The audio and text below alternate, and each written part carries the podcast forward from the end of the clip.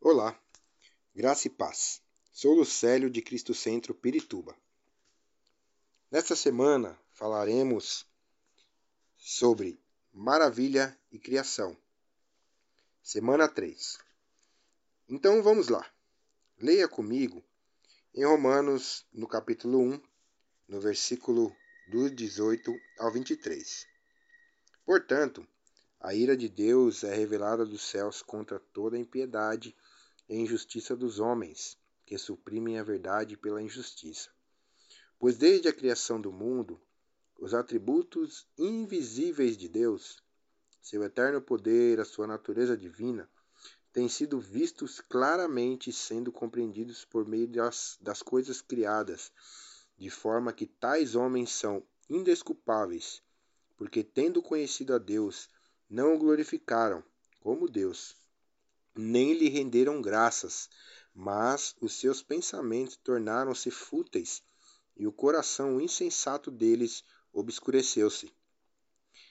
Dizendo-se sábios, tornaram-se loucos e trocaram a glória do Deus imortal por imagens feitas segundo a semelhança do homem mortal, bem como de pássaros quadrúpedes e répteis.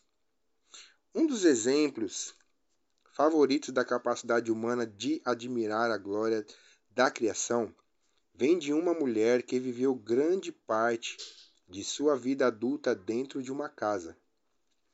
Seu nome era Juliana de Northwick, uma mística inglesa do século XIII.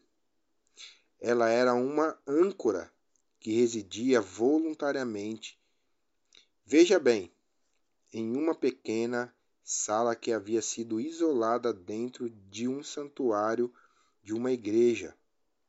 Ali, com seu escasso sustento, entrando por uma pequena janela, ela se dedicou a uma vida de oração incessante e costura de roupas para pobres.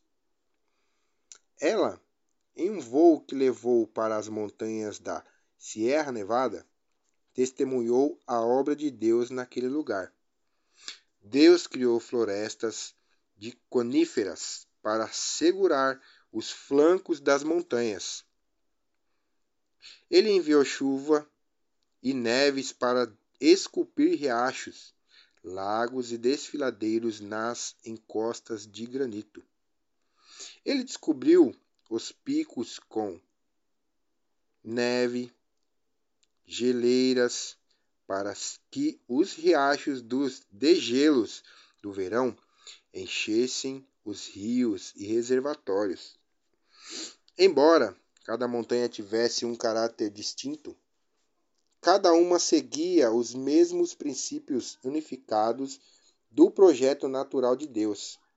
Ela podia ver a mão de um mestre em tudo isso.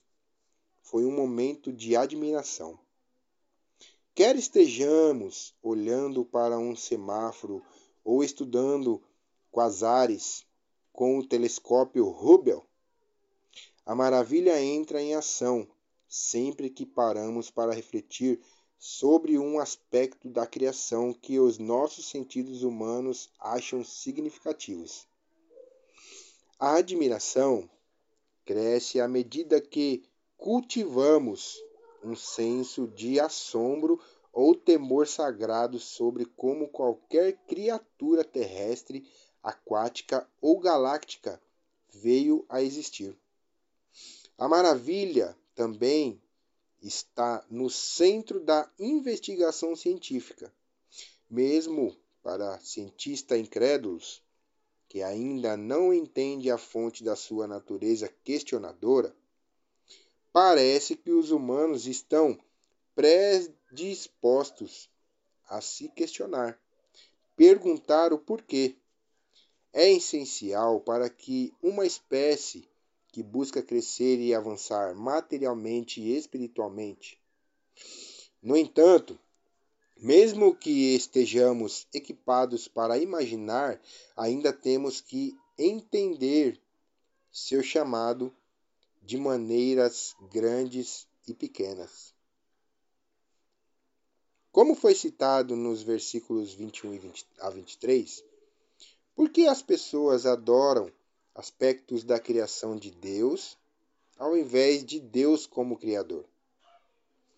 Vejamos. Hoje, muitas pessoas estão cegas por não conhecerem a Deus.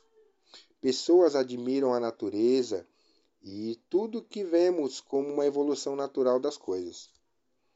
Mas não querem conhecer realmente quem é o Criador, um Deus grande e perfeito que fez todas as coisas perfeitas e maravilhosas aos nossos olhos. Se você entendeu essa palavra, ore comigo assim: Deus, que nos, nós possamos nos aproximarmos a cada dia mais de Ti, Senhor, e que tenhamos intimidade contigo e saber que o Senhor é o único Deus Criador de todas as coisas e que nós sejamos instrumentos para mostrar às pessoas que existe um Deus poderoso e majestoso que criou todas as coisas e tudo o que vemos.